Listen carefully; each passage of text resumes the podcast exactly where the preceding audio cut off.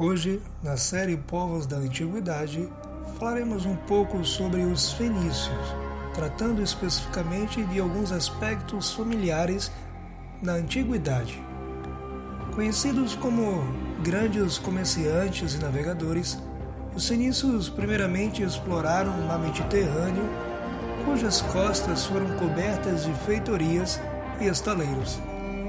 Com experiência adquirida, os fenícios chegaram à Ásia Menor, ao Mar Egeu, à Grécia, à Itália Meridional, à Sicília, à Líbia, onde fundaram sua principal colônia, Cartago. E também puderam chegar à Espanha e outras regiões. Apesar de existir poucas fontes textuais fenício-púnicas a respeito da organização dessa sociedade, a arqueologia vem trabalhando a fim de encontrar vestígios dos antigos, estudando os sítios arqueológicos que muito podem corroborar no estudo dos contatos na antiguidade.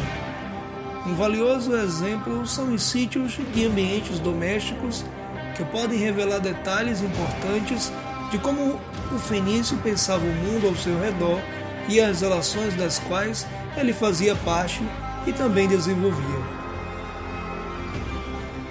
Por ser um povo que estava muito voltado para a prática do comércio, os fenícios estavam em contato constante com povos plurais, o que permitiam união mistas, ou seja, casamentos entre pessoas que habitavam em Cartago e alguns hebeus.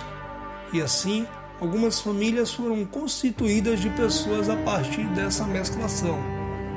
Essa é uma das ideias extraídas sobre a presença de vasos hebeus nesta cidade. Alguns ritos deixaram aos antigos a impressão de horror trágico, como os sacrifícios das crianças, conhecidas principalmente em Cartago, denominados Malcomó, daí o nome chamado Moloch.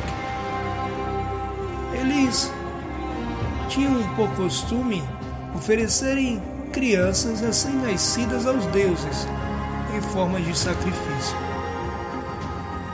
Henry Hust, da Universidade de Cambridge, dita duas razões pelas quais os fenícios tinham motivos para fazer isto. Primeiro, ele supõe que eles faziam isso para que a sua herança não fosse fracionada a tal ponto de não conseguirem ter bom saldo de recurso para a quantidade de crianças que tivessem. Então, era uma forma de manutenção quanto ao patrimônio material. E a outra possibilidade é que eles fizessem isso para satisfazer a sua divindade, não ficando com dívida perante ele e cumprindo o seu ato de devoção. Na Península Ibérica foi descoberto forno ou alguns fornos feitos em forma de ânfora de barro usado no fábrico de pães. E esse é um indício de uma das práticas domésticas daquela época. A concentração das casas em redor dos templos e do porto, a presença de algumas estruturas coletivas, de poços e cisternas, a existência de fortificações, a proximidade das necrópolis a partir do século VII e grandes túmulos denotam a existência de homens poderosos e de grandes famílias.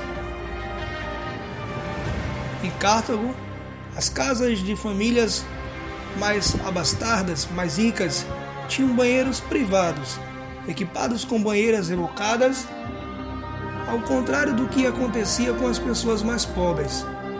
Cômodos localizados na sala da casa podem ter funcionado como lojas ou quartos comerciais.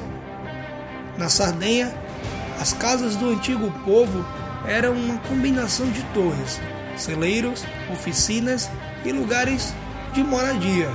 Havia apenas o nurag, que significa construções edificadas em pedra, e esta funcionava como uma unidade onde a atividade produtiva e familiar era realizada ao redor de uma fogueira, o centro principal da casa.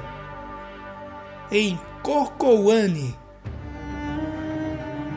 em uma única casa, foi detectado a presença de vários banheiros, o que pode ser uma suposição de que lá havia vários núcleos familiares, assim como a presença de várias escadas dentro de uma mesma casa, levantou o indício de que naquele local havia uma pluralidade de famílias. Bíblios representa os testemunhos arqueológicos mais antigos da área fenícia. Seus primeiros habitantes se dedicaram à agricultura, ao pastoreio e à pesca.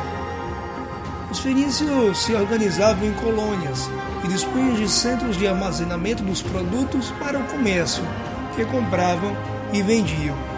As famílias eram divididas em subgrupos ou classes. Por exemplo, existiam os privilegiados e os não privilegiados. Entre os primeiros estavam os reis e familiares, negociantes de poço e à frente das embarcações. Enquanto que na segunda opção estavam os pequenos comerciantes, artesãos, pescadores e marinheiros. O soberano era escolhido entre as famílias ricas e o cargo era transmitido por hereditariedade. Por fim, os fenícios trabalhavam com escassez de terras, que dificultava a criação de animais pelas famílias.